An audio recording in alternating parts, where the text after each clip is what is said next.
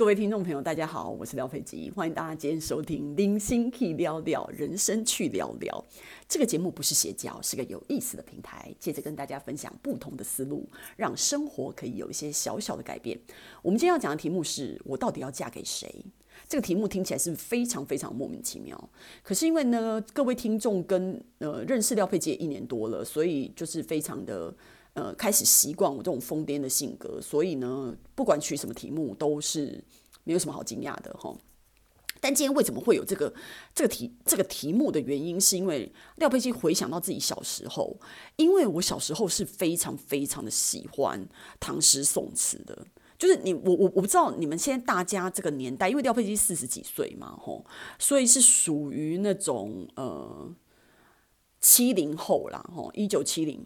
的那个一九七零到八零这个区间的那个年代呢，其实我们的国小是需要每年的暑假放完以后呢，都要做那个呃各式的唐诗三百首的默写比赛，唐诗宋词什么各方面的。诶，小学应该没有宋词，应该就唐诗吧的默写比赛。然后我记得呢，廖佩基读的国小呢，每年的暑暑假结束以后，九月开学的一个礼拜之内，一定会举行全校全年级的一百首唐诗默写比赛。然后对于其他的同学来讲，这件事情是一件叫苦连天，然后非常痛恨的事情。可能对廖佩基来讲，这是一个享受，这是一年一度的享受。我一整年等的就是今天，因为我就是非常享受，就是每年的。唐诗默写比赛，一百首唐诗默写比赛冠军就是我廖佩基本人，一定要每年都是我是冠军，这件事情才能够收罢手。所以你才知道，就是廖佩基非常的喜欢徜徉在中国文学的那个唐诗宋词里面啊，然后买很多《古文观止》啊，然后各式各样的，我非常非常喜欢中文的所有的领域。因为小时候我就是就是一个。就是文学人呐、啊，可以这么说。然后我就觉得中国文字很优美，然后我也很喜欢书法。然后所以呢，每一次在看这些东西的时候哦，就是廖佩基会对于这些诗人呐、哦，会有一些。认识，然后在看他们的作品的时候，有时候就是会有一些幻想，那真的很好玩，就小小女孩啊，我真的幻想。然后我每天就是很就是水性杨花，你知道吗？想说哦，今天要嫁给他，明天要嫁给他，觉得这个人好棒哦什么的。那今天就可以跟大家来分享一下，就是我小时候的一些一些一些蛮蛮笨笨蛋、很白、很傻傻的啦的一些想法。比如说，第一个就是我们会比较常接触到的。写唐诗的人就是王维嘛，吼，王维是唐朝的人。那那时候他不是就是有最简单的一首歌，不是一首歌，一一首诗，大家都会喜欢的，就是叫相思嘛。相思，每个人什么红豆生南国，春来发几枝，愿君多采撷，此物最相思。然后所以大家就把它讲成相思豆什么的，其实根本就不是这个意思。可是呢，反正一般的人就会自己用自己的方法去把它衍生，好。然后所以他，然后那时候雕佩就觉得说，哇，王维就是写这个相思，然后对小孩子来讲。这个这首唐诗很有趣嘛，对不对？然后接下来呢，你就觉得说，哦，他还有一些其他的作品啊，像那什么《九月九日忆山东兄弟》啊，然后就是你知道大家就是非常熟知的那个“片插茱萸少一人”，有没有？独在异乡为异客，每逢佳节倍思亲。遥知兄弟登高处，片插茱萸少一人。然后觉得哇，王维好可怜哦！你看他自己就在异乡，你知道吗？漂流，然后才这么小十几岁，然后呢？在过年过节的时候都没有办法跟家人在一起什么的，然后就觉得说哇，这个这个男生好独立思考哦，这么年轻的时候就已经在异乡了，然后就觉得说哇，这个一定是为了要进京赶考啊，然后去嗯、就是多认识一些人面啊，怎么样怎么样的，就会有一些这样子的想法。那等到你可能可能我已经就是呃初中国中之后啊，你再看一些王维更。应该其实我觉得他作品是一样，只是说你小时候的那个脑子的理解力没有那么的，尤其是像廖廖佩基这种不求甚解的个性啊，有时候你就是自己直接在字面上，当然我会看很多的解析啊，因为还是花很多时间，但是有有一些感想是岁月才有办法去感受的，比如说他在那个《终南别业》里面的一首非常呃一句非常有名的话，叫做“行到水穷处，坐看云起时”。哎，真的没路去的时候，我们就坐下来看明天的日出云起吧的这种境界，就觉得说哇，王维真的是一个非常非常非常有才华的诗人呢，直到你他的竞争对手，在廖佩基来讲，就是李白。那李白就是你知道，对于所有读中文的人来讲，不知道李白是一件非常奇怪的事情。但是廖佩基对李白是属于非常非常的仰慕，因为我觉得他就是那种很狂放的人啊。我记得第一次，第一次我真的是觉得把他当成是男团偶像在崇拜的，就是他的《将进酒》。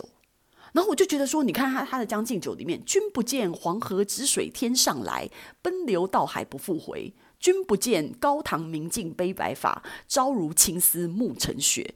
人生得意须尽欢，莫使金樽空对月。天生我材必有用，千金散尽还复来。巴拉巴拉巴拉，后面还有很多。那我今天不是要跟大家讲那些诗吗？我今天要讲的是我要嫁给谁，对不对？所以呢，当初呢，就是在那个王维跟李白的竞争当中呢，廖佩琪非常挣扎，就觉得说，哇塞，李白真的是一个，你知道，相比于王维，李白是不是一个非常奔放的？我们就觉得，你知道。男人不坏，女人不爱，就觉得说会写出这么奔放的诗的人，然后李白又很喜欢喝酒，就觉得可能内心觉得说啊，他的缺点就是他是一个酒鬼，怎么办？然后还在那边，你知道，在那边赏月捞月，你知道，就这样子的人就觉得非常的挣扎，就觉得。他他会是一个渣男吗？对不对？但是当我又读到他另外一首《长干行》的时候，《长干行》我可以给大家念几句，你可能稍微有一点概念哦。妾法初覆额，折花门前剧。郎骑竹马来，绕床弄青梅。同居长干里，两小无嫌猜。十四为君妇，休言未尝开。巴拉巴拉巴拉，就是后面有很多，还有什么起上望夫台啊？就是那些他后面的那种长存抱柱信，起上望夫台这种东西，就琼瑶常常用的，你知道吗？所以琼瑶也很喜欢李白的诗。那所以呢，我要讲就是说呢，诶。你当你看到《长干行》的时候，你会觉得说，哎，所以李白其实没有像你想的那样子啊。你看他虽然看起来很狂放，但是他其实是对于女生，你知道吗？他的初恋也是非常的有情有义。你看写出这种东西来，是不是非常非常的文青呢？然后非常非常的清新，然后非常非常的情窦初开的感觉，然后就觉得说，哇塞，我觉得王维跟李白比起来，我觉得还是嫁给李白好了，就觉得很不错。后来呢，啊，没办法，又被廖佩基遇到了苏东坡。苏东坡真的没办法，他是一个非常高、非常高级的竞争对手，像李白这种等级的人。终于过了几年以后，在廖佩基里面出现了强烈的竞争对手的苏东坡、苏轼先生。然后呢，哦，当然一个在唐朝，一个在宋朝，反正遇不到。但是呢，对廖佩基来讲一点都不重要，所以就觉得苏东坡真的太厉害了。尤其是看到江城子的时候，“十年生死两茫茫，不思量，自难忘。千里孤坟，无处话凄凉。纵使相逢应不识，尘满面，鬓如霜。”哎，我跟你讲，在那种国中那个年纪呀、看这种。东西呀、啊，真的是非常的有感，你知道吗？就觉得说天哪，这是一个，这是一个文学的才子，就是你知道千百年难逢，就是神仙下凡呢，才能写出这种东西来，简直不可不可思议，真的太棒了。然后，而且呢，你会觉得说，哎，苏东坡，因为苏东坡要不去买了他很多的这个人的一些呃軼事啊，他他当然他有他的正史，然后他也有一些民间传说的那些軼事，然后。苏东坡算是廖佩金买的这些东西，苏东坡传、苏苏东坡诗集、苏东坡宋词精选、苏东坡什么东西，我好多苏东坡的书，所以苏东坡是是属于我一时最热爱之选，然后知道最彻底的人。所以你会觉得说，哎，像刚刚江城子，他是属于就是那种浪漫派的嘛，吼。那在怀念他以前的老婆这样子，那但是你就会觉得说，哎，他是这种型的。那当你又可能看到另外一首《定风波》的时候，哦，莫听穿林打叶声，何妨吟啸且徐行。你就觉得说，哇塞，苏东坡还有这种，你知道，他又跟李白一样，他其实有两面的，你知道吗？他在讲这种狂放的时候，你就觉得这个男生感觉就是很有一些生活历练，然后就是。不知道，非非常有成熟男人的魅力哦，就是在写这种东西。何况他另外的那种《水调歌头》啊，《念奴娇》啊，这些非常有名的东的作品堆叠起来，然后再加上苏东坡，其实他跟他爸爸那个苏洵嘛，他跟他弟弟苏苏呃苏辙。书对苏辙，苏轼苏辙嘛，苏辙是就是你知道他们就是三个父子都是超超级猛的厉害的人啊。那但是当然在与此同时，嗯、呃，在宋朝里面呃，欧阳修他也有很多作品，廖佩基有读到。那为什么在这边廖佩基就不花时间讲欧阳修的原因，是因为廖佩基看了太多的《稗官野史》里面，欧阳修一直不断的跟苏东坡作对，所以呃，因为廖佩基比较偏心苏东坡的情况之下呢，欧阳修就被你知道像王安石这种就会被廖佩基给删掉。然后直到呢，我又看到那个陆游嘛，其实我认识就是认识《钗头凤》这一首。词的时候很早，就是我在念幼稚园的时候，那时候黄香莲歌仔戏里面，他就有嗯一出剧是陆陆游的哈，他就陆游传这一这出戏，然后里面当然就是你知道钗头凤非常的美，因为钗头凤其实你用台语念是。非常的顺的哦，然后而且《钗头凤》它其实本身也会被转成一首歌嘛，就跟那个苏东坡《水调歌头》一样啊，他们那些这么著名的作品都会被呃后人把它弄成歌来唱这样子。那他的那个红酥手、黄藤酒，满城春色宫墙柳，东风恶，欢情薄，一怀愁绪，几年离索，错错错。那陆游呢？肯定他就是什么爱国诗人呐、啊，他的作品就是其实也是非非常浪漫，而且大家都知道他跟他。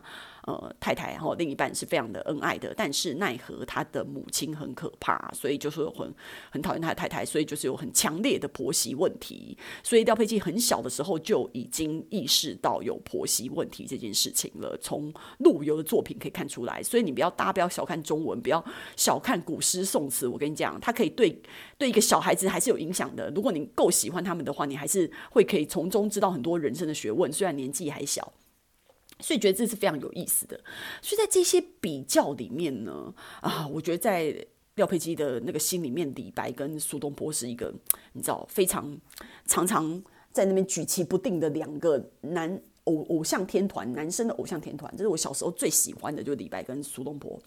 那长大以后呢，会看一些刘墉的作品哦。大家对于刘墉。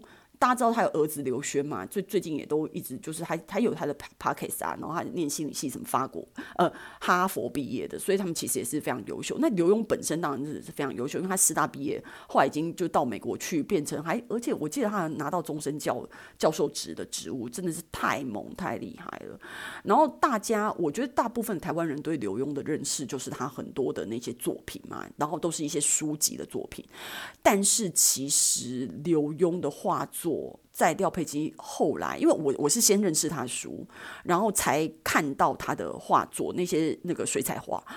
我觉得刘墉的画作很惊人，非常非常厉害，非常非常的有水准呢。我简我一看，马上就被迷住了，我完全就变成刘墉的画迷，比书迷还要严重。我觉得他的画简直太棒了，难怪他可以在美国这样大放异彩。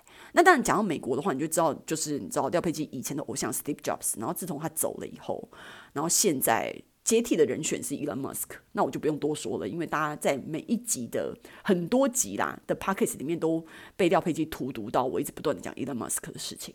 那对中文的领域来讲的话，其实廖佩基也很喜欢李敖，虽然李敖已经走了，但是。他就是很喜欢，他就很臭屁的人。然后他说他是什么什么白话文前后五百年难得一见的白话文奇才大师什么的。啊，当然李敖在很多的部分，比如说一些观念上面啊，不管是政治还是男女的关系上面或什么的，我全部都不认同他。但是就我之前跟大家讲过，我觉得你喜欢一个偶像，你不需要喜欢他百分之百，你可以喜欢他一部分就好了。那我觉得对。李敖对我而言，我非常喜欢他做学问认做学问认真的态度，然后所以我会很觉得李敖对于就是这种博览群书，然后每天花这么多的时间在写书看书。我个人觉得非常的敬仰。那至于其他事情，我觉得就算了，对不对？我们只要喜欢他这一点就够了。所以我就觉得说，今天呢，这个这个题目虽然是很好玩的，廖佩基在想说，他自己以前小时候到底要嫁给谁呢？这么这么荒唐有趣的话题里面呢，其实我今天是要来跟大家分享，就是说，嗯、对于这一些嗯唐朝、宋朝这些有名的诗人词人里面的廖佩基一些小小的感想跟喜欢的人物。所以，我们今天的分享就到此结束喽喽。那希望喜喜欢今天内容的朋友们呢，可以给我留言、按赞加转发。我们下次见。